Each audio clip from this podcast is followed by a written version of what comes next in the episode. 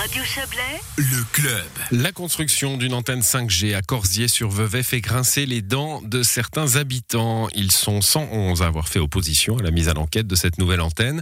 Ils craignent les risques encore inconnus liés aux ondes sur la santé, mais également le fait qu'elle soit construite au milieu des habitations et non loin du collège de Corsier. Noémie Berisville, membre du comité Demain à Corsier, est à l'origine de ces oppositions. Elle est au micro de Léa Journaux. Alors précisément parce que cette antenne se construirait à 5 mètres euh, de ma maison et que nous avons vu en 2019 euh, le camion Swisscom venir euh, prendre des mesures pour le toit de ce bâtiment. Et on leur a posé la question directement de savoir pourquoi ils étaient là et on a obtenu une réponse directe qui était assez claire. Puis du coup, vous avez un petit peu guetté les mises à l'enquête. D'abord, c'est ce qu'on a fait. On a été s'inscrire au BTI pour être les premiers à être informés en cas de mise à l'enquête. Puis ensuite, il y a eu le moratoire vaudois. Et vu que c'est la construction d'une nouvelle antenne, on savait que tant que le moratoire vaudois serait présent, il n'y aurait pas possibilité de construire cette antenne-là, puisque c'est un, nouvel édifice. En fait, c'est pas une transformation d'antenne. Donc ça nous a mis à l'abri quelque temps. Mais ensuite, le moratoire vaudois ayant sauté euh, en février ou mars, si je ne m'abuse, on savait que ça allait bientôt arriver. Pourquoi n'êtes-vous pas d'accord avec la construction de cette antenne? Alors là, on rentre dans toute la discussion autour de la 5G, c'est-à-dire euh, qu'est-ce qu'on cherche et quels sont les risques et qu'est-ce qu'on est prêt à mettre dans la balance? Il y a l'aspect sanitaire, alors certes, il est encore euh, très discuté, mais euh, pour moi, il est évident. Nous avons fait intervenir déjà en 2019 euh, un conférencier, un ingénieur qui nous a expliqué euh, les tenants aboutissants des ondes. J'ai moi-même aussi mon beau-père qui est géobiologue, j'ai des appareils de mesure à disposition et je vois ce qu'il en est.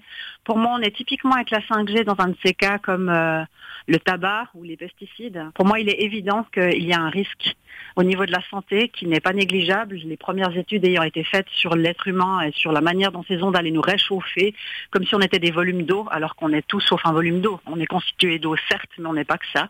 Donc, euh, pour moi, le facteur sanitaire, il est évident, même si euh, je sais que dans le, le regard d'une partie de la population, ces aspects-là sont pas encore avérés par des études scientifiques, comme on dit, alors qu'il y en a un, un bon nombre si on va les chercher, notamment le rapport euh, Bérénice, le dernier qui est sorti. Donc il y a eu des oppositions, il y en a eu beaucoup. Il y en a eu 111.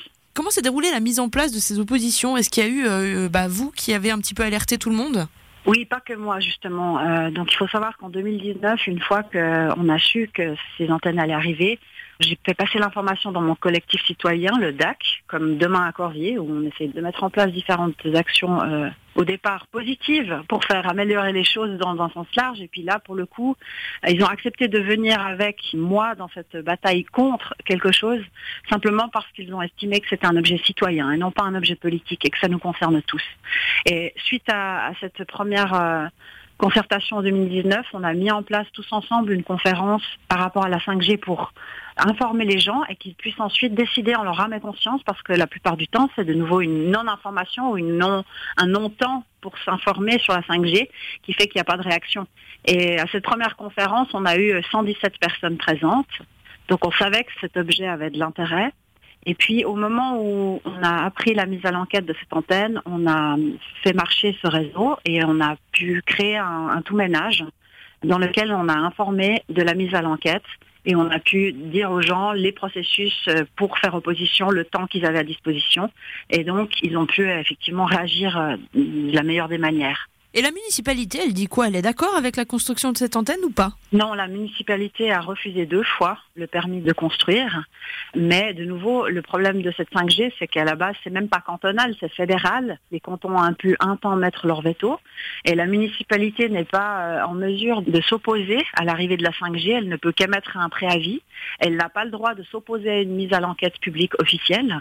Mais par contre, la municipalité nous a clairement fait part de de son opinion également et nous soutient dans cette démarche. Il y a aussi la possibilité de faire recours, mais les recours, ça coûte cher. Alors oui, tout à fait, mais nous sommes en train de créer un groupe pour aller en deuxième instance au tribunal cantonal, tout simplement parce qu'on est à l'heure actuelle plusieurs à le faire. Madame Chantal Blanc est la figure de tête dans la glane. Elle a à l'heure actuelle trois procédures en cours au tribunal, avec l'intérêt qu'en fait ça fait parler de cette 5G et ça va peut-être permettre de créer une jurisprudence et d'enfin aboutir à une réglementation qui nous permette de nous appuyer dessus pour dire mais, nous ne voulons pas de cela.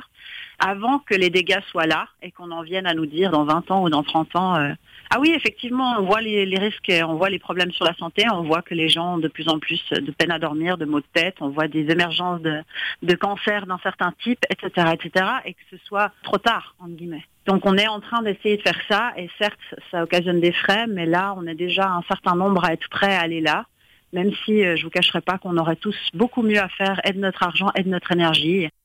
Voilà pour cet entretien mené par Léa Journaux.